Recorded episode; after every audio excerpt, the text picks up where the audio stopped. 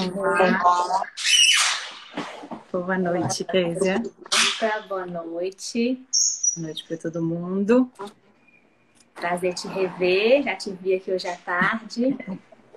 Isso mesmo. É, o pessoal tá entrando aí. Sede dar boas-vindas a todo mundo. E hoje nós vamos falar um tema bem atípico pra gente, né? Assim, atípico não, mas não, não é o, o que anda mais na nossa roda de conversa que, de desejo, de estima, né? Que é a cesariana. É, e eu acho que foi engraçado o tema que quando os pacientes devem ter olhado assim, tipos de cesariana. Uhum. Né? Como assim tem tipos de cesárea? Cesárea não é uma cesárea só. Uma coisa que você vai lá, pega, corta, abre. E é bom a gente desmistificar um pouquinho, né? Indicações, é, tipos tanto de, de execução, de. Enfim, você vai, você vai explicar tudo aí e eu vou só sabatinar a doutora Kézia aqui hoje, gente. Primeiro eu vou apresentar aqui, né? Vou apresentar a doutora Renata. Doutora Renata. Isso, desculpa, esqueci. Vou doutora apresentar Renata você, você apresenta, tá? vou apresentar você. Ah, Renata é uma grande médica obstetra e agora tem se demonstrado uma grande mãe também, uma grande mulher. Quem não conhece a história dela, vale a pena buscar saber. Ela tem uma história de vida muito linda, né? Ela contou uma vez a história dela no Instagram, né, Rei? Eu acho que tem aí no. Tem. Tem um vídeo. Tem a live da Vila, tem um vídeo da Andressa. Tem, tem uma live é, sobre profissionais. A gente fez uma época, a gente fez várias lives, então tem aqui no nosso YouTube uma live contando a história da Rê. Uma história linda de vida. Não vou ficar dando é, dicas aqui, mas spoilers, mas tem uma história linda. E a Rê é apaixonada por obstetrícia, por ginecologia.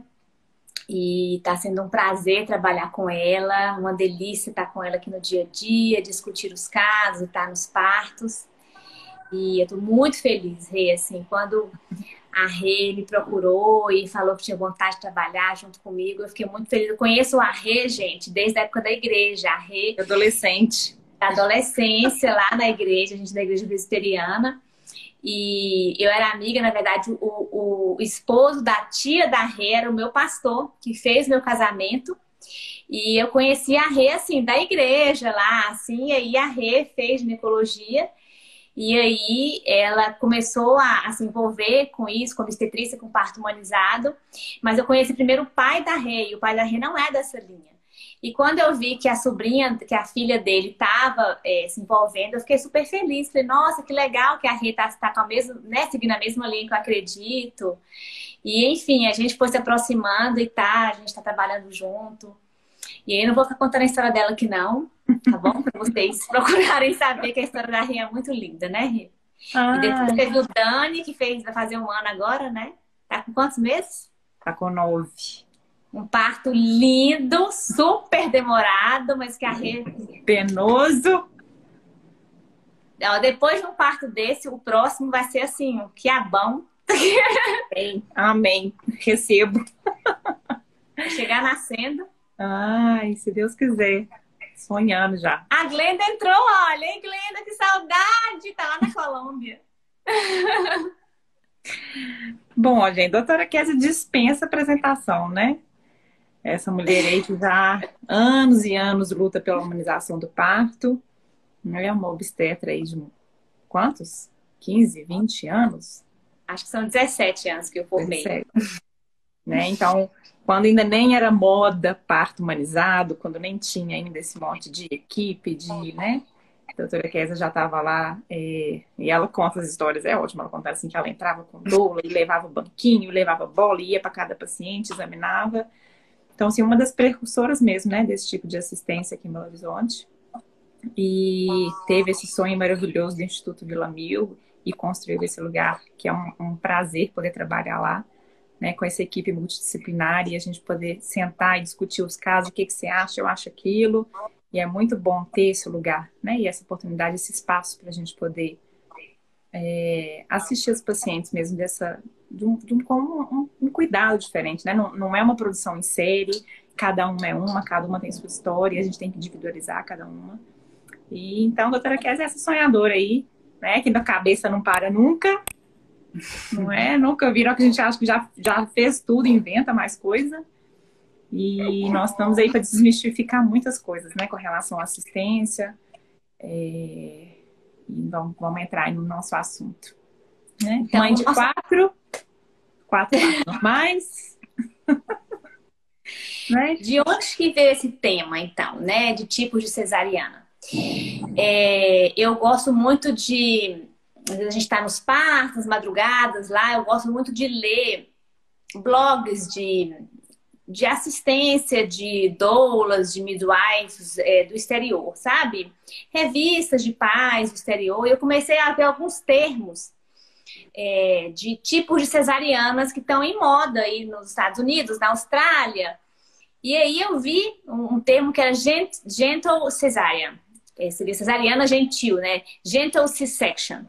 Eu falei, gente, o que é isso? Existiam várias reportagens na Parents, em revistas americanas, dessa cesariana gentil, e várias fotos.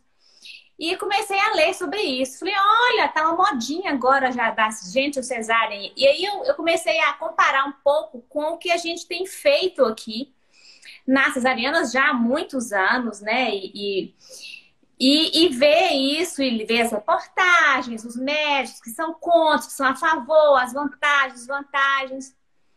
E, e aí comecei a pensar um pouco e, e, e, comecei a escrever alguma coisa sobre isso há algum tempo. E, e disso eu comecei a pensar assim, gente, será que as mulheres já pararam para pensar como que é viver uma cesariana? Porque uma coisa que a gente é, que a gente conversa muito aqui, né, Rê? É que viver uma cesariana não é fácil, assim. Viver uma experiência que você não quer viver, né? E a maternidade é cheia de experiências que você não desejou viver, né? A maternidade, é, você entra na maternidade cheia de sonhos, cheia de expectativas, né? E a, talvez a primeira delas quando você já está grávida, já conseguiu a gravidez, a primeira que você tem ali é o parto, né? É ter aquele parto que você sonhou, da maneira que você. E aí, culminar tudo com a cesariana, talvez a grande frustração que você vai ter, né? Eu não consegui, meu corpo falhou, uh, tive alguma complicação. E, e talvez se a gente puder tornar esse momento é, empoderar a mulher e aumentar o vínculo e favorecer o vínculo e, e fazer com a mulher ter mais empoderamento nesse momento, tirar um pouco de nós da cesariana, de nós que eu falo é, é do de, da coisa hospitalar, da coisa médica, da coisa fria do hospital, que é o que a gente já faz no parto normal, né? A gente já tenta porque a gente sabe que se a gente tirar essa parte fria, tecnocrática, é, tinha um cheiro de formol com azul e verde do hospital e, e deixar a coisa com mais uh, home, home-like, né? A gente sabe que isso uhum. favorece a liberação dos hormônios. Por que não na cesárea? E aí, quando eu comecei a ler sobre essa gentle succession, e aí falei, olha, descobriram a, a a, a, roda, né? O que é óbvio, né? Que os bebês querem ficar junto da mãe logo que saem do útero. É tudo que o bebê quer é ficar com a mãe, principalmente se for cesariana que não tá é, fora o trabalho de parto. Uhum. Que para mim é o pior sofrimento para um bebê, né? Assim, uma mulher que tá ali, tá no trabalho de parto espontâneo, tem uma complicação, virou cesárea, ok, a mulher tá arrasada, tá triste, mas o bebê Pouca coisa mudou para ele. Ele já queria nascer, era o dia dele. Ele nasceu pela barriga, não pegou as bactérias da vagina. A gente pode passar ali um suave na vagina para passar as bactérias para ele. Ah, talvez o pior sofrimento é para a mulher que estava cansada, que estava triste, que estava ali tentando, tentando, e de repente se frustra com a tentativa que não deu certo. Agora, uma cesariana sem trabalho de parto, por uma complicação materna, né, por uma doença materna ou fetal que a gente tem que interromper sem trabalho de parto ou prematuramente, né? Eu penso naqueles casos de pré-eclâmpsia grave, em caso de crescimento restrito grave que a gente tem que interromper. Isso, pensa para o bebê. Você de repente separa ele da mãe dele.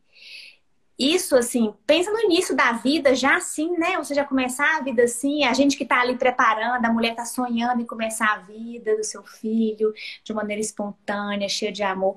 Então, tudo que a gente pode fazer numa cesárea para amenizar esse impacto, por que não fazer? Por que não? Por que não humanizar esse momento? Por que não? Por que não é, esquentar esse momento, né? E, e aí, quando eu fui ler isso, eu vi o que que os o que que alguns hospitais, alguns médicos americanos estavam fazendo. E aí, nessa é, Gentil Cesárea, Cesariana Gentil, eles falavam de alguns procedimentos, como por exemplo, o tirar o bebê lentamente do útero. Então, sair a cabecinha devagarzinho e depois e fazer um, um corte menor para o bebê sentir a compressão ali no canalzinho e aí sentir a compressão no canal é, na saída, como se estivesse sentindo a compressão no canal vaginal para poder fazer a compressão no pulmão e estimular também a, expelir o líquido é, do, do, pulmãozinho dele. Outra coisa que ele falou é do, do, do demorar de clampar o cordão, que eles né, também nos Estados Unidos estavam nesse procedimento, colocar o bebê no contato pele a pele com a mãe ao nascer. É, outra coisa que eles falaram é do campo usar o campo transparente em vez de usar o campo se a mulher desejar. Ou então, colocar o transparente e colocar um de tecido e na hora do bebê nascer, tirar o de tecido, deixar só um transparente. Tem um hospital na Inglaterra que colocou uma janelinha aqui é, com uma coisinha que abre. Então, passa o bebê por aqui, ó. Nasce o bebê com uma janelinha transparente. Aí a mulher vê nascendo, aí abre a janelinha e passa o bebê pela janelinha para a mãe aqui, para a mãe já pegar o bebê aqui assim, sabe? Que eu vi também uhum. essa foto. Ótimo, é, então são algumas é, algumas é, iniciativas para tornar esse momento é, mais acolhedor para a mulher e para o bebê, sabe? Bem, então isso seria um tipo de cesárea, né? Seria cesariana gentil, que eles estão chamando isso lá. Uhum. Um outro tipo que eu, coloquei, coloquei até nesse artigo seria a cesariana humanizada, que é um termo que a gente está usando aqui no Brasil.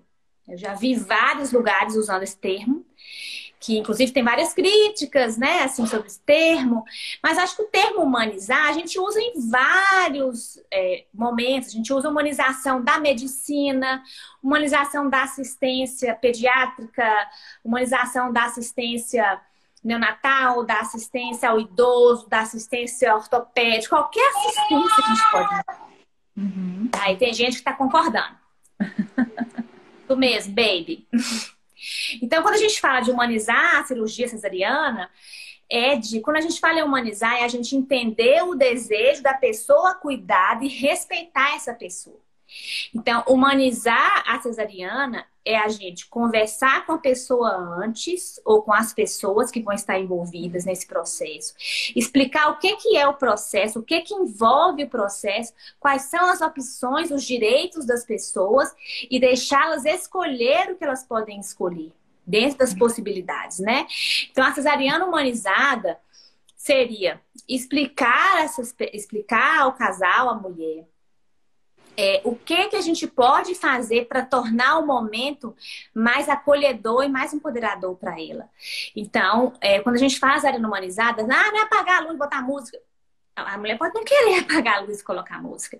Mas para muitas pessoas aquilo pode ser importante para ela, né? A gente hoje eu estava conversando com um casal ontem, na verdade. Falei para ele assim: eu, o marido falou assim: ah, doutora Kézia, para mim é o seguinte: o parto tem que ser o mais prático. O que tem de mais saudável e mais prático? Minha mulher tá tentando me convencer aqui dessa coisa de parto normal, mas me convence. Aí eu falei para ele: olha só.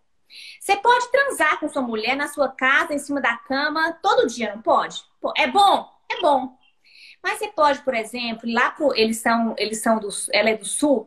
Você pode ir lá para aquele hotel que eu fui lá, o Ponta dos Ganchos, Resort ficar naquele, naquele, naquele quarto ali na montanha, com a piscina de borda infinita, pedir assim uma sequência de camarões, com o vinho rosé do Porto, tá? Colocar um jazz, sentar vocês dois lá e comer uns camarões, tomar um banho na piscina morna, assim, com borda infinita, com vista para o mar de Florianópolis.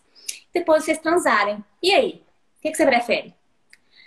Aí ele parou assim. Você tá entendendo o que eu tô te falando? Então você pode ter uma cesariana. Vai lá, entendeu? A luz acesa, os médicos conversando de futebol, e o outro lá contando o plantão que ele deu, cada um conversando, primeiro batendo lá no negócio, a porta abrindo, um entrando, outro saindo, corte isso, neném, neném chorou, tá vivo, cortou, botou lá e tal. Fez cesariana, deu tudo certo. Tudo certo, neném tá vivo, mas a vida. Mas a gente pode ter cesariana que é o seu momento do seu bebê. Com a música que você ouviu durante a gravidez para o seu bebê, que você preparou ele. Claro, gente, que a gente quer que você não tenha cesariana. É. A gente quer que você tenha um parto normal.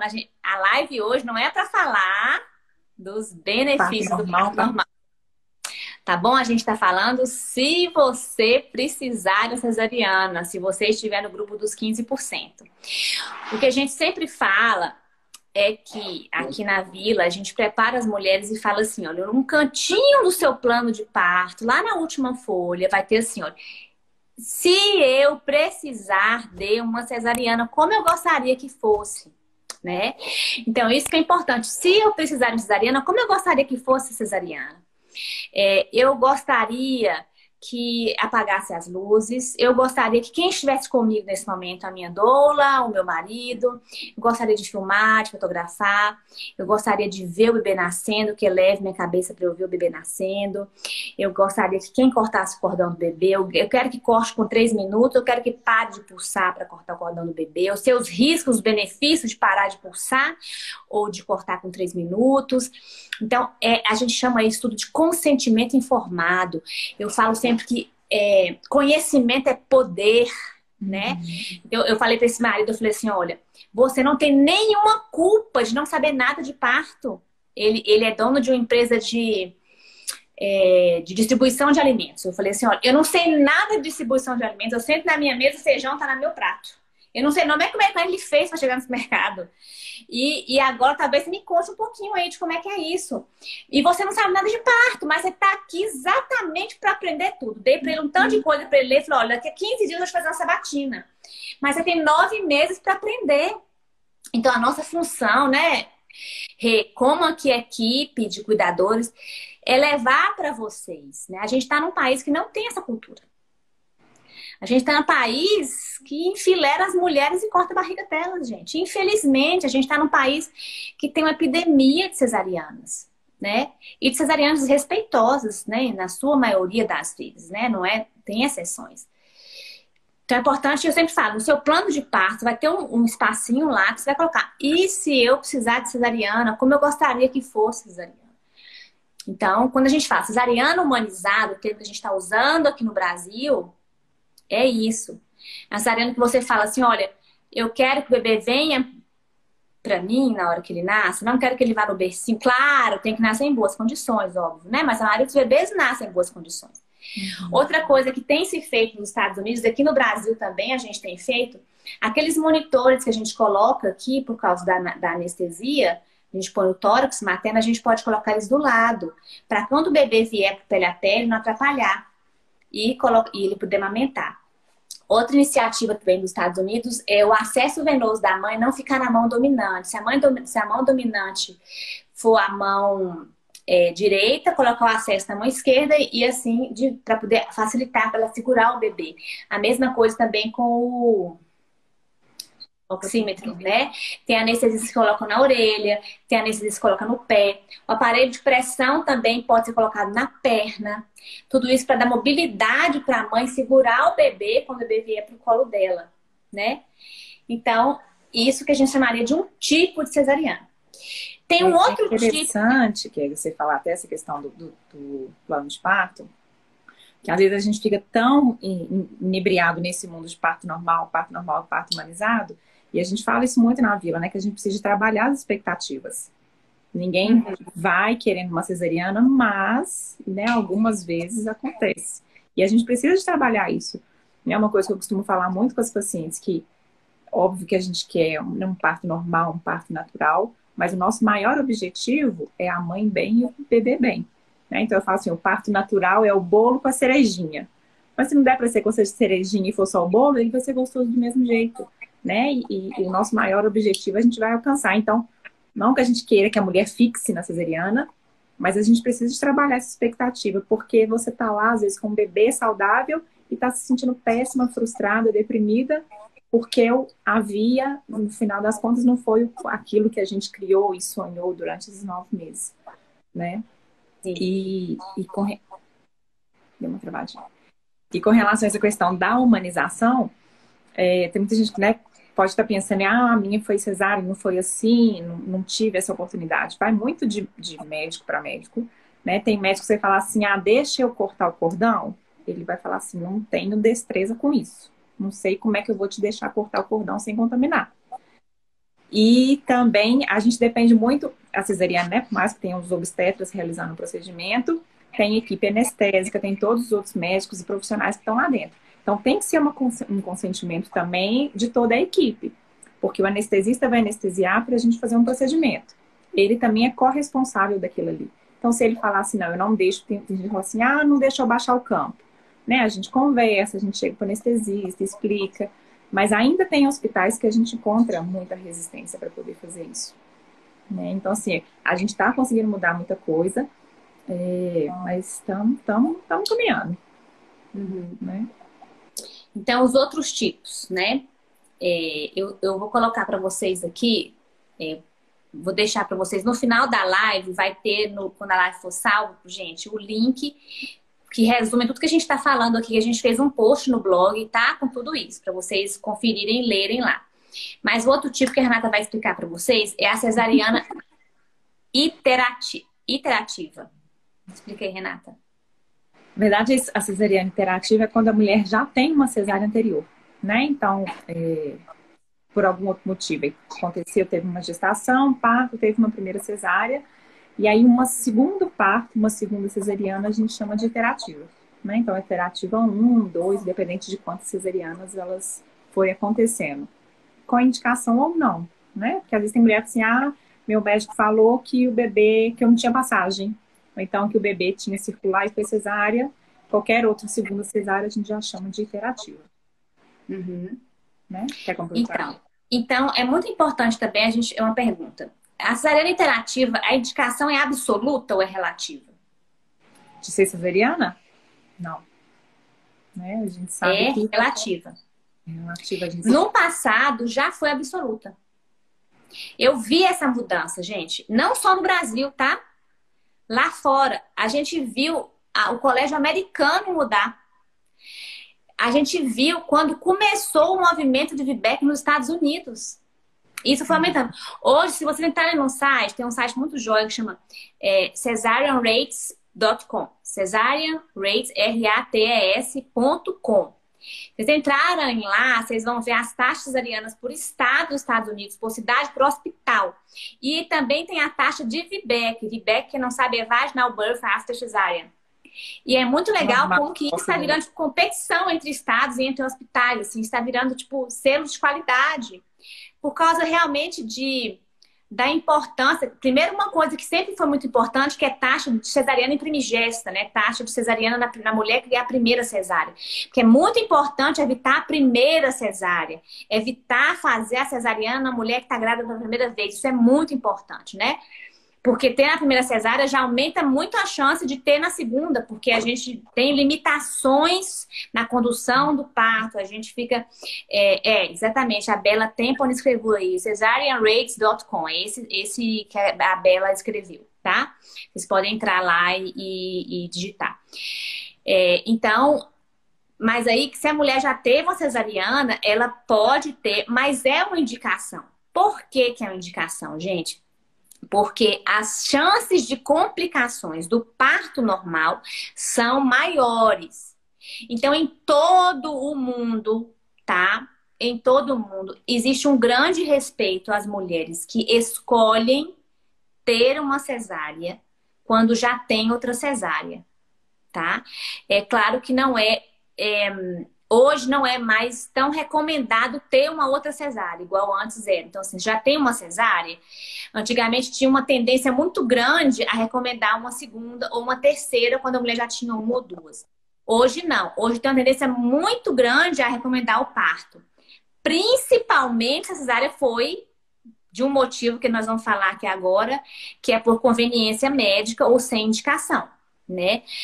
É, é, a cesariana, mesmo mulher que teve uma cesariana bem indicada, uma cesariana por falha de progressão, por estar usando tranquilizador, ela pode tentar novamente. Mas se for uma cesariana que não foi testada a pelve dela, aí sim que ela deve testar. Então, mas é claro que se a mulher já teve uma cesariana, ela não deseja, a gente fala que tem uma, uma um peso muito maior de respeitar essa mulher na escolha, porque existe sim um maior risco de complicações comparado com a mulher que nunca teve cesárea. Então a gente sempre explica isso para as mulheres aqui, a gente explica isso para o marido, coloca isso, todos esses índices, todos esses riscos, a gente fala, a gente chama isso daqui de decisões compartilhadas. O que, que é isso, gente? Tomar decisões em medicina não é fácil né? Ontem atendi uma, uma senhora que veio com a filha para uma consulta, uma senhora de 63 anos, consulta de, de climatério. E ela estava com microcálculos na vesícula biliar. Não tinha dor nenhuma, não tinha sintoma nenhum. E a médica ginecologista dela anterior sugeriu ela operar. E eu fui explicar para ela o que, que é a cirurgia. É uma cirurgia tranquila, por vir laparoscopia, mas uma anestesia geral. Ela não tem nenhum sintoma. Qual que é a chance dela ter uma complicação por causa desses microcálculos. A chance é minúscula. E qual que é a chance dela ter, por exemplo, uma complicação anestésica por causa da cirurgia, complicações infecciosas da cirurgia. Quando eu expliquei tudo, ah, doutora Kézia, eu não vou operar essa vesícula, não, dessa vesícula aí, eu nunca senti nada. Quer dizer, ela descobriu que tinha microcálculos na vesícula porque fez um transtorno abdominal de rotina, quer dizer, entenderam? Uhum. Então, muitas vezes, a gente tem que explicar para o paciente quais são os riscos e benefícios das duas coisas, tanto da cirurgia quanto da não cirurgia. E uhum. aí, deixar vocês escolherem. Claro que a gente vai estar junto de vocês o tempo inteiro, dependendo do que a doutora Ana está falando ali. É, é porque você falou que o risco da, da, do parto normal é maior comparado com outro de complicação comparado com outro parto Sim. normal, né? Tem que falar dos dois Ainda riscos, assim, né? É, ainda estão dois passos normais, uma que nunca teve e uma que já teve uma Sim. cesárea, a complicação é maior. Comparando a mulher que nunca teve nada, grávida pela primeira vez, vai ter um parto normal, com a mulher que já teve uma cesárea. Essa mulher que vai ter um parto normal depois da cesárea tem mais risco do que a mulher que nunca teve nada. Agora, Agora a mulher que já está grávida e já teve uma cesárea, ela tem mais risco Como tendo outra cesárea do que tendo um parto normal. Porque cesariana risco tem de risco quê? de sangramento, né? Cesariana tem risco de sangramento aumentado, né? De hemorragia, que a gente fala, de lesão de estrutura, de alça, de bexiga, de aderência, né? Então, as complicações são muito maiores do que tentar um parto normal. Até mesmo uma, um, um parto normal após segunda cesariana, ainda assim vale a pena a gente tentar o parto normal, porque a diferença de, de, de é, estatística é muito pequena, de uma ou duas cesarianas, e aí sim, a partir de uma terceira cesariana, que aí a gente tem que analisar com cuidado, que aí os riscos já podem ser um pouco superiores.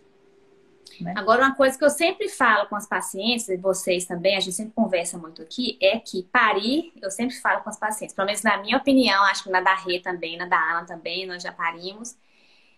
Eu, não, eu acho que parir não é fácil. Você acha, Rê? Parir fácil? não é mesmo. Tem que querer. Né? Eu, então, assim, gente, então a mulher teve uma cesárea já e ela chegou lá, e se for uma cesariana eletiva, né? Essa é uma cesariana eletiva e, e de repente no trabalho de parto, você não fez esforço seu, esforço mental, emocional, físico. Né, Andressa? Andressa tá aí, teve o feedback 2. E aí, Andressa, você acha que parir é fácil, Andressa? Gente, passar em vestibular de medicina não é fácil. Passar na prova de residência não é fácil né? A Glenda tá falando que Paris foi melhor que a cesárea. Mas é, Paris não é fácil. Não é fácil. Mas, Glenda, é mas Paris foi feliz. fácil, Glenda? Paris é muito mais fácil que cesariana. Mas eu, eu, eu gosto de falar o seguinte: Paris pode ser difícil, pode ser in, intenso, pode ser desafiador. Se você não querer muito isso, quase estou parindo outro. Então vamos tirar o dia, Glenda. Ué, vamos tirar o dia então, ué. Sair, tá doida para de novo? Vem, volta pro Brasil pra gente tirar seu dia, tá fácil de resolver. Eu, eu falo com os pacientes que já têm uma cesariana, é que, é, olha lá, a Andressa tá falando de jeito nenhum, né? Mas é infinitamente mais prazeroso. Eu queria voltar no tempo, parir o primeiro para parir os três.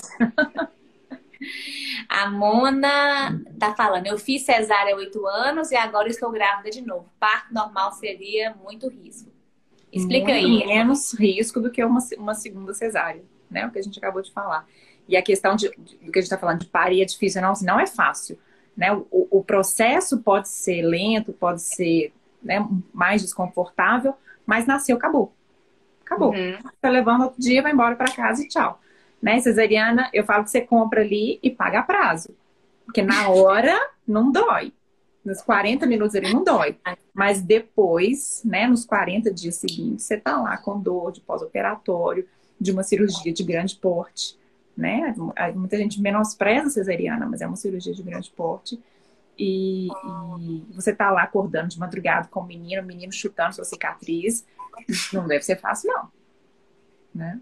Não, eu, eu operei já de vesícula, né? Eu tive pedra na vesícula e foi cirurgia por vídeo. Que todo mundo fala que, ai, cirurgia de vídeo. Gente, quando o médico chegou no outro dia, eu operei de tarde. Quando ele chegou de manhã e falou assim: levanta da cama. Falei, levantar? Você tá louco, vou levantar. Levanta, senão você vai ter trombose. Gente, eu não consegui levantar. Quando eu fui pisar, parecia que tudo dentro de mim ia cair no chão, assim. Eu andava igual uma lesma, assim, ó, devagarzinho. Meu Deus, sensação. Eu fiquei uma semana andando, assim, ó. Que coisa horrível. Você vai, parece que eu, tava, eu ia morrer. Eu comia só papinha. Que coisa horrível, assim, a cirurgia. E era, e era três furinhos na barriga, assim. Sabe? Parecia que eu era um defunto, assim, uma múmia andando para levantar da cama, assim, era bem devagar. Parecia que tudo ia quebrar lá, tomando quilos de remédio para dor. E foi uma Olha vida, assim, foi uma... Agora, como é que eu ia amamentar? E eu tive, depois que eu tive neném, elas pegam o neném, botam no peito, levanta o menino, mexe, chora, você sem dormir, os peitos esfolados. Como é que. Gente, quando eu faço cesariana na mulher, eu fico só pensando nisso, sabe? Gente, como é essa mulher barriga costurada, com os peitos, com o menino chorando. Isso, isso me dá uma agonia, sabe? Porque parto normal, você pariu, levantou, pegou, né? E, assim, e não é fácil pós-parto. Pós-parto. Pós-parto, gente, é uma coisa assim que você vira uma super mulher depois que você vive, porque é um negócio muito desafiador. E com a cicatriz da barriga, gente, tem que precisar mesmo da cicatriz da barriga, sabe? Ninguém merece ter uma cicatriz na barriga, nem minha pior inimiga merece uma cicatriz na barriga, se não for necessária, sabe? Cesariana precisa tem... reforçar isso, né? Sim, de, de não optar por uma cesariana. Né? Uma coisa é ok, o bebê não tá bem, a mãe não tá bem, é a melhor opção, a melhor via de parto. Tem que ser a opção mais segura mesmo para a mãe e para o bebê. A gente tem que estar tá muito embasado cientificamente que é a opção mais segura. Né? É, tem que, a, a Ana tá falando aqui. Tem que é, indicação. Vamos lá, a Isa, a Isa tá com o bebezinho sentado, né, Isa? Calma, nós vamos virar esse neném, Isa. Se não virar por bem, né, né, meninas? A gente vai lá e ó. Faz, faz uma versão cefálica. Fica tranquila, viu, Isa? E aí vale a pena, que a gente falar um pouco pro pessoal também, questão de, de cesariana de emergência e de urgência, né? Isso, então a gente tem outro tipo de cesariana que é de emergência. Fala aí quais são as duas principais causas, Rê. É bom a gente diferenciar assim, né? o que é emergência, o que é urgência. Que, na verdade, a emergência ela tem uma ameaça imediata à vida.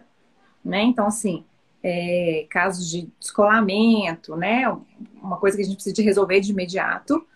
E a urgência, ela tem um comprometimento, um risco, né? Para a mãe e para o bebê, mas não tem um risco imediato à vida. Então, por exemplo, a gente está num trabalho de parto que tem um estado fetal que não está tranquilo, né? A gente não tem segurança de continuar no processo de trabalho de parto. Ou então, é, uma parada de progressão, o paciente chegou a 10 centímetros, esse bebê não desce, não encaixa. Né? Uma paciente que é um VBEC, que tomou anestesia e a gente é limitado, a gente não pode usar ocitocina em altas doses, então o trabalho de parto não está fluindo, né? Então, são algumas das indicações, né, Kézia? Você quer falar mais indicações aí de... É, é, quando a gente tem outra divisão também que a gente fala, além dessa de emergência e urgência, tem outro tipo de cesárea também que a gente fala, que é cesárea por parada de progressão e cesárea por estado fetal tranquilizador. Uhum. É que a gente fala de cesárea intraparto, né? Quando a gente que às vezes as mulheres vão pegar lá. É, é, minha cesariana foi, foi cesariana intraparto. O que é esse tipo de cesárea intraparto? Que às vezes vocês vão ler, vocês vão ler né, nas inscrições, nos relatos. Cesárea intraparto, o que é isso? Cesárea por estado falando tranquilizador. Intraparto é a cesárea que acontece durante o trabalho de parto. Né? A, a, a que a Renata falou aí pode não ser intraparto. Às vezes é, a gente detectou que a mulher estava com pressão alta, isso é uma urgência, né, Renata? É uma emergência. Não tem né? Mas não é urgência. É, né? Não. O estado fetal não tranquilizador é não, uma urgência. Né? Não, é o contrário. Emergência tem risco imediato à vida. Então, por exemplo, um descolamento. Descolamento de, o que é descolamento de placenta? É quando a placenta. Isso, não, isso acontece na hora do parto, tá, gente? Não acontece lá no começo da gravidez, não. Vocês fazem muita confusão. A gente vê muita mulher falando assim: ah, a placenta descolou com três meses de gravidez. Não existe isso, o médico não. descolou a placenta. É. Quando a placenta descola, tem hemorragia, assim, faz uma poça de sangue no chão, assim que você sai, nasce um, prato de sangue no chão. Não é gotinha, não é calcinha molhada, não. É, é um rio de sangue no chão. Você assim. tem minutos para fazer a cesariana, porque se o descolamento ele é maior do que 25%, o bebê tem risco de ir para óbito na hora. É, então, assim, é, é, não, dá tempo de, não dá tempo de falar, não dá tempo de tipo pensar, assim, você corre. Vocês terem ideia, aqui na vila nunca teve descolamento de paciente. Tão raro que é. É muito raro isso. Eu já peguei alguns. É, mas aqui na Vila nunca pegou, de tão raro. A gente pega porque a gente trabalha muito, dá muito plantão. Plantão. Plantão é, e maternidade, referência de risco. É. é. A gente vê muito em plantão, que a gente faz 12 partos por plantão, a gente trabalha muito. Mas, assim, é, é uma coisa muito rara.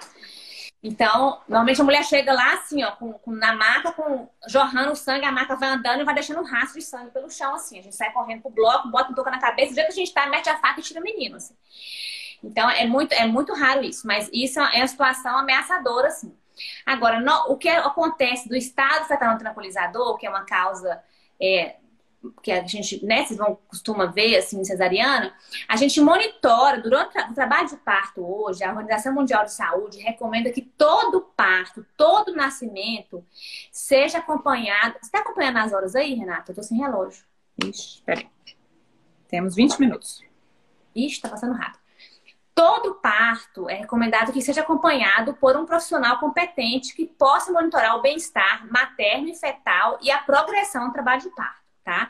Então, existem aí pessoas que defendem o parto desassistido, que é um parto que não tem ninguém técnico acompanhando, tá? Mas a Organização Mundial da Saúde não recomenda que o parto, por mais que o parto é um evento fisiológico, a gente sabe, que parto é uma coisa da natureza, mas a gente sabe que o, o, qualquer parto pode, pode precisar de ajuda. Então a gente sabe, existem movimentos né, que, que, que, que é, sugerem que, que, que o parto não seja acompanhado, mas a gente não defende isso, a gente defende que o parto seja acompanhado. Então, o parto, então, ele deve ser acompanhado e monitorado. A gente não está falando de intervenção, tá? De intervir, de cutucar, de examinar, de tocar. A gente está falando de monitorar. Então, a gente monitora o bem-estar do bebê. Tem níveis diferentes de monitorização de acordo com o grau de risco da mulher e do bebê. Tá? Se é um bebê de nove meses, de oito meses, um bebê de peso normal, de peso pequeno, de peso grande, se a mulher tem diabetes ou pressão alta, tropofilia, ou tem é, líquido diminuído, líquido aumentado, se o líquido é, é claro, transparente, se o líquido é verde, tem mecônio, se tem sangue, se, tem a, se a placenta dela está inserida no meio, se o cordão sai daqui, se o cordão é, é inserção valamentosa. Então, tem vários níveis de monitorização do feto. Se a monitorização vai ser de 30 a 30 minutos, de 15 a 15 minutos, se vai ligar aquele aparelho na barriga, cartografia, de 30 a 30 minutos, vai ficar ligado o parto inteiro. Se ela pode entrar na água ou não, se pode entrar na banheira ou não. Tudo isso tem protocolos rigorosos que a gente usa para acompanhamento do bebê. De acordo com esse acompanhamento, a gente vai definir se o parto pode continuar do jeito que está indo, do jeito que a mulher quer, o tempo que for, na banheira, cabeça para baixo, caminhando, cantando, natural. Ou se de repente a gente, opa, peraí. Vamos intervir, vamos romper a bolsa, vamos ligar um soro, vamos dar um antibiótico, vamos fazer alguma coisa. Existem momentos que a gente precisa intervir no parto para ter segurança. E existem momentos que a gente precisa de uma via não vaginal, que é a via cesariana. Então, por quê? Uma das indicações é essa: estado fetal não tranquilizador. Késia, isso é o mesmo que sofrimento fetal? Gente, esse nome sofrimento fetal, ele foi criado, eu não sei quem criou, mas ele não tem em livros internacionais. Eu não sei se tem livro brasileiro. Tem livro brasileiro esse termo? Diz Porque esse termo não é científico. Não existe esse termo na ciência. Alguém inventou e ficou aí. As pessoas falam, ai, neném tá com sofrimento. Não, é, não, não existe isso. O termo que a gente chama estado fetal, porque quando a gente vai monitorando, a gente coloca lá estado fetal tranquilizador, que são critérios de segurança que existem de acordo com os níveis de monitorização que a gente monitora do trabalho de parto, que tem níveis de segurança, a gente monitora antes da contração, durante a contração e depois da contração, monitorização intermitente ou monitorização contínua. Então, com anestesia ou sem anestesia. Então, a gente estuda isso.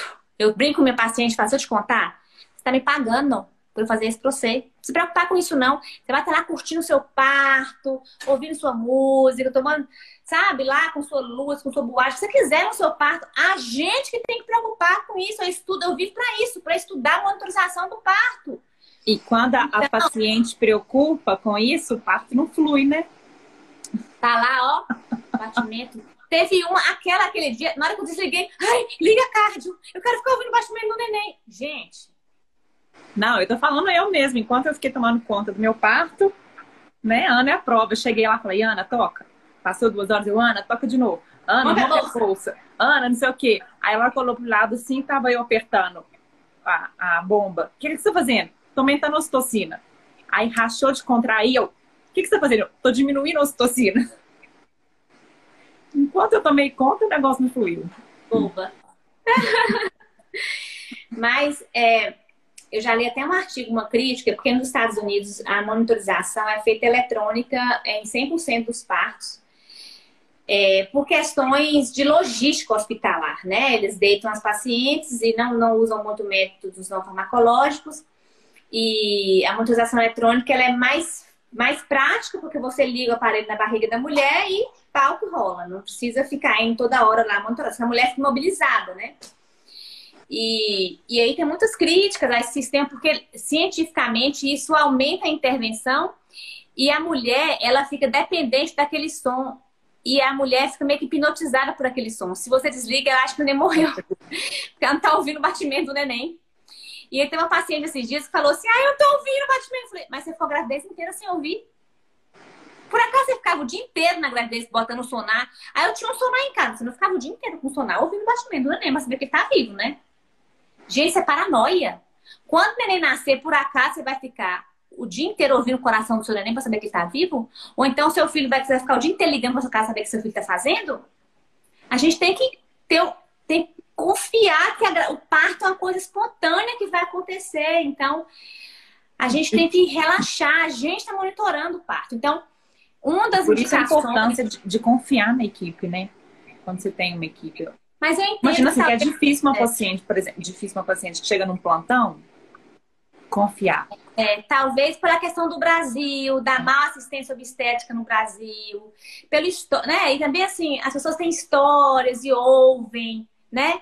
Houve muitas histórias de parto, mas acho que tem muito isso ainda na nossa, nossa cultura, né? Muito medo do parto. As mulheres ainda têm muito medo, eu acho, né? Numa época, as mulheres desconheciam tudo sobre parto. Então, os médicos falavam assim, ó, você não tem passagem. Se o médico falou para mim que eu não tenho passagem, quem sou eu? Né? E aí, as mulheres vieram se empoderando. E agora eu acho que criou uma coisa assim, aquele radar super atenta a qualquer coisa, então eu tenho que ficar de olho para pescar qualquer coisa. E aí também a mulher não se entrega. Né? Então a gente precisa de. Ela precisa de buscar conhecimento, ela precisa de saber, se empoderar, mas na hora do parto ela tem que confiar e entregar, né? As pessoas é. só contam a parte ruim do parto. Rapaz. Outra indicação também, outro tipo de cesariana, é a cesariana por parada de progressão do trabalho de parto. Conhecida popularmente por não ter passagem. Não ter passagem. Que a gente só descobre no trabalho de parto, né? Não tem como um médico só no toque ali falar que a mulher não tem passagem. Isso não existe. A gente só consegue saber se a mulher tem passagem ou não testando a pelve dela no é trabalho. É o seguinte, quando eu compro a passagem minha de avião para praia, aí eu tiro a passagem das minhas pacientes todas, marco cesárea delas. Natal, véspera de Natal, Ano Novo. Acabou a passagem aqui nessa clínica. a Thalita tá vindo ali. Kézia, brigando comigo. Mas enfim, isso de parada de progressão é durante o trabalho de parto, né? Tem dois tipos, tem a primária e a secundária. A parada de progressão primária, é, a gente fala que é na primeira fase do trabalho de parto que é na fase de dilatação, que a gente também questiona muito hoje, né? Que é a parada da dilatação. Por que, teve parada de dilatação? Porque o motor não estava funcionando, mas aí a gente corrige. A gente corrige com o motor. A não ser que você tenha uma cesariana prévia que está limitado de corrigir o motor, que a gente não uhum. pode usar ocitocina uhum. né, em altas doses. É... Ou então que a mulher não, não quer, né? Não, não autoriza você corrigir o motor.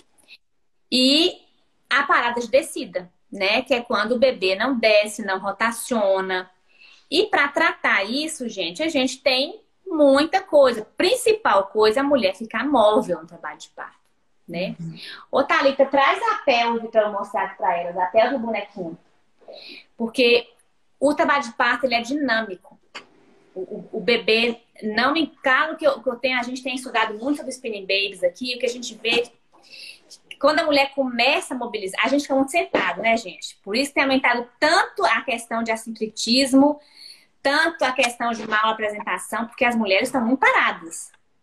A gente, a mulher tem que movimentar durante a gravidez, movimentar, mexer o quadril, caminhar muito, dançar. A mulher fica parada, sentada, o menino fica posicionado mesmo tem que dar a possibilidade sobre transar também, mexer a pelve, mexer a bunda, mexer bastante.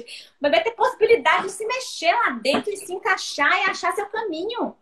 Para ele também não é fácil posicionar de cabeça, é apertado passar ali, não é fácil passar. Ele tem que é um, é um parafusinho ali, olha assim, é difícil. E o que, que o Spinning Babies faz? O Spinning Babies ajuda o bebê a ir se posicionando. Então, a prática do Spinning Babies não é hora do parto, não. É lá desde 30 semanas de gravidez. São exercícios que vão ajudando o bebê. Esse final de semana vai ter agora o congresso de novo, o congresso do Cia Parto, nossa equipe que está fazendo, para aprender também mais técnicas de Spinning Babies. E vou mostrar para vocês aqui.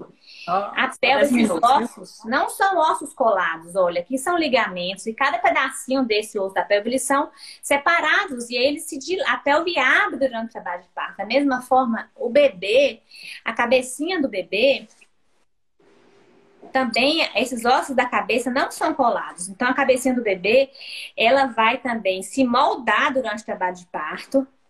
E ele vai fletir, ele tem que botar queixo no peito, fletir para passar aqui na pelve. E ele vai rodar e vai se posicionar. Só que mesmo assim, às vezes a gente tem uma parada de progressão. Ele simplesmente não progride. Por quê? Não dá para saber. Foi porque a pelve era incompatível com o bebê? Foi porque ele não rodou o suficiente? Porque ele não fletiu? Porque ele ficou torto assim? Quando ele fica torto assim, ó, a gente chama de assincretismo. Ele fica assim. Ou ele fica assim, ou ele fica assim, ó. Aí ele fala sincretismo lateral ou sincretismo anterior e posterior. Aí ele chega assim, ó. Ele fica assim, ó. Aí ele não desce aqui, ele trava, fica travado lá. Aí a mulher dança, rebola, faz, mexe, remexe. Ele não desce, para, para, para, contrai, contrai, empurra, empurra, empurra, empurra, empurra, não desce. Aí a gente pode cabeça abaixo. Claro que às vezes conserta. Às vezes bota a doula, vai, faz aqueles negócios, dança, não conserta e nasce o neném. Às vezes não consegue, a gente tem que precisariando. Quer, quer dizer que no outro parto é de novo? Não, outro parto é outra história, é outro neném, é outra, sabe? É outra vibe, às vezes os músculos Mas a gente sabe que as intervenções favorecem isso. Internação precoce, ficar deitada, mobilizar, tomar anestesia, tudo isso a gente sabe que atrapalha. Então, tudo que a gente faz aqui de preparação é para prevenir essa cesariana, né? Uhum. E, mas o parto é seu. Se você tomar anestesia com um centímetro, você vai tomar. Né? A gente fala, o parto é seu, a gente não vai, né? A gente vai orientar, orientar, orientar, mas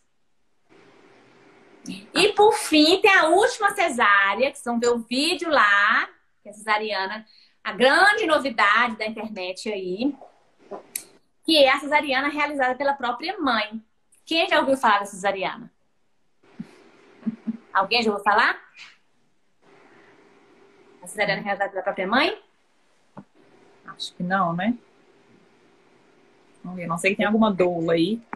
Tá. Tati. Tati é o quê? Enfermeira? Aqui é a Tati, não? A Tati que te pede os relatos de parto toda vez? Ah, será? Tainá.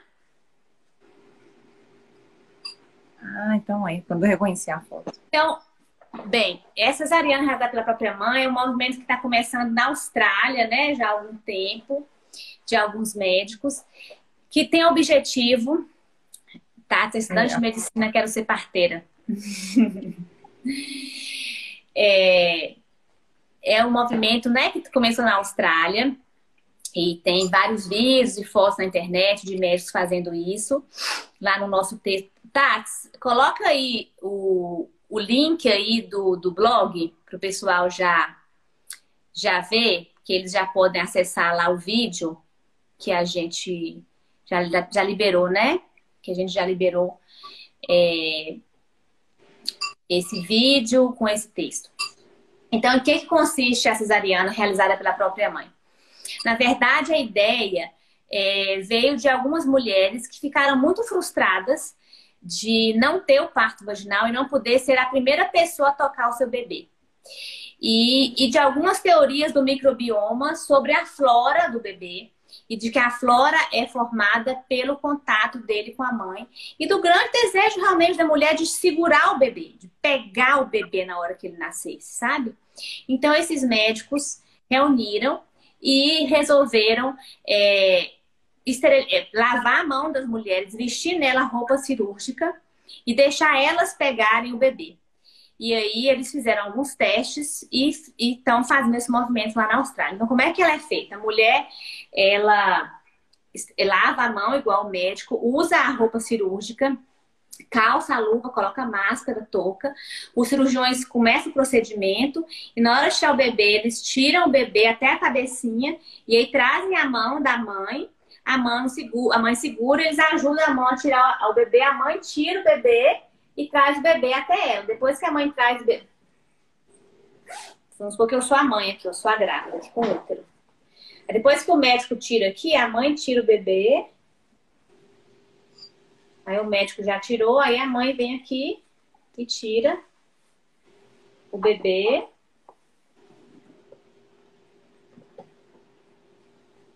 Esse bebê tá. Garra. Ele, ele tá segurando a mão aqui.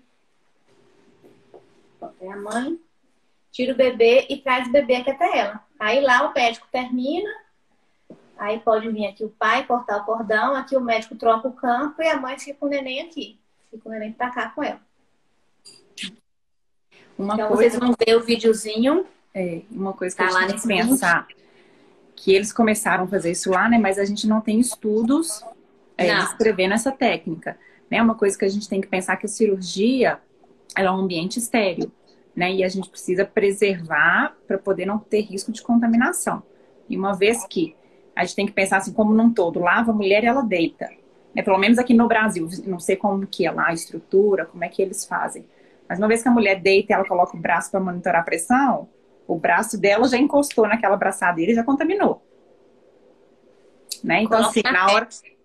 Então, assim, se a mão vai, vai ficar aqui, vai atrapalhar a monitorização do anestesista. Se ela estica o braço, se ela estica o braço e coloca na braçadeira, vai contaminar.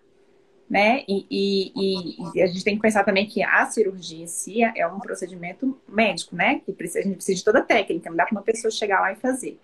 Então, não sei as repercussões disso no, mais para frente como serão, mas, por exemplo, é, eu não me sentiria é, confortável em fazer, por exemplo, isso em uma paciente minha, porque eu sei os riscos de contaminação e eu já peguei vários pacientes, por exemplo, com sepse, com, já vi paciente com complicações sérias de contaminação, então a gente tem que tomar também né, um pouquinho de cuidado até onde esse ambiente vai estar 100% estéreo, que a gente vai estar violando ali o meio, né? Travou. Não travou não, tô, tô lendo as perguntas aqui. Ah. Deixa eu ver quem mais está perguntando aqui. Agora, Kézia, fala pra gente de uma cesariana que você esqueceu. Que é a cesariana pedido. Tá na pedido. Você tem sim, você tem um minuto, dois minutos. Cesariana pedido, vamos lá. Cesariana pedido é quando a mulher deseja ter uma cesariana e ela pede ao médico para fazer cesariana nela. Então, o que a gente quer deixar de recado para vocês é que é muito importante que todas as mulheres tenham direito ao bom parto. Porque toda mulher que deseja cesariana, né, ela deve ter direito a ter um bom parto, bem cuidado, respeitoso, com ambiência adequada, com direito a todas as técnicas de alívio da dor, inclusive analgesia peridural. Ela deve ter direito a um parto sem dor dessa educação perinatal para ela e para a família dela, ser acolhida, ser apoiada. Se a mulher que tiver direito ao bom parto, tiver todas as informações, saber de todos os riscos atuais e futuros para a reprodução e para a vida dela. E mesmo ela quiser uma cesariana, aí sim, isso é uma cesariana a pedido verdadeira. Se a mulher faz cesariana a pedido baseada em medos, em desinformação, em medo de não ser apoiada, de não ser cuidada, pressionada por familiares, pelo esposo, com medo de seu bebê ter sofrimento no parto, vai ter um parto mal cuidado, com medo de ter violência obstétrica, enganada por má indicações de cesariana, porque ela julga que essas indicações são indicações e na verdade não são. Isso não é Sarina pedido verdadeiro. A Sarina pedido de verdade é de uma mulher que, não, eu posso ter um parto na banheira, ou então um parto sem dor, respeitoso, com a anestesia que eu quiser, numa suíte de parto maravilhosa, com ar-condicionado, com equipe fantástica. Tenho tudo à minha disposição. Entendo todos os riscos de parto, de cesariana, entendo tudo isso aqui, tudo, tudo. Mesmo assim, eu quero cesariana não tem problema psicológico, não foi estuprada na infância, não tem problemas sexuais, emocionais, nada disso. Aí essa era pedido de. Eu sei que tem um risco de hemorragia, sei que tem ecletismo placentário de X%, ter dificuldade para engravidar na próxima gravidez, meu embrião implantar mal implantado, de no futuro ter bastante aderência abdominal porque eu fiz uma cirurgia, de hemorragia, de sepsis, de morte. Você sabe todos os riscos, e mesmo assim ela é cesariana, é uma cesariana pedido verdadeira. Então, assim, é muito raro, já tive casos assim, mas é muito raro, muito raro. Então, a gente tem que saber acolher essas mulheres ali na pedido, sabe?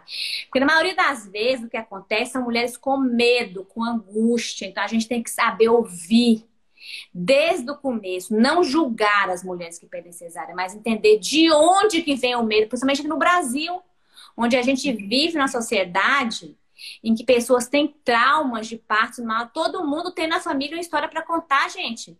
É um tio, é um parente teve paralisia cerebral, é um parto mal cuidado, é um parto violento, é uma cesariana sofrida. Todo mundo tem uma história de violência obstétrica para contar. A gente tem que ouvir essas histórias e saber por que, que as mulheres têm medo de parto. Quantos partos bem vividos a gente tem para contar? Parto bem vivido aqui é... Não é, Renata? É. É exceção. Mesmo aqui com a gente, quantas mulheres vivem o parto e, e acham difícil? Mesmo mulheres que foram treinadas, que foram preparadas, porque a própria vivência da vida não favorece. Sai daqui, fala que é um sai daqui, chega ali embaixo na. Nossa, você vai ter parto normal? Meu Deus, você é maluca, não sei o quê. A cultura não favorece, sabe?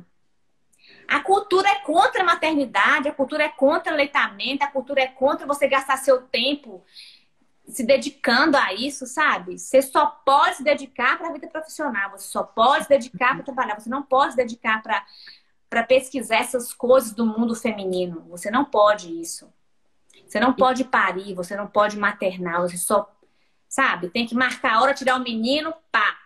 E eu acho sabe? que assim, a gente está começando a mudar, né? E mas demora ainda para a gente poder ter uma mudança efetiva. E eu vejo isso assim, no nosso meio mesmo, no meio médico, no meio dos obstetras. Né? Quando eu estava grávida, e eu nos outros hospitais trabalhando, sempre me perguntavam quando vai ser sua cesárea? Quando você vai marcar? Quem vai fazer sua cesárea? Eu não vou fazer cesárea. Né? E, e obstetras, quando eu falo assim, não, vai ser parto normal. E obstetras falando assim, ah, uhum. né? Então, assim, tem muita coisa ainda pra gente poder desmistificar. Né? O Dani com nove meses e colegas médicos me perguntando, você ainda amamenta? Gente, tem que explicar, tem que enumerar os benefícios.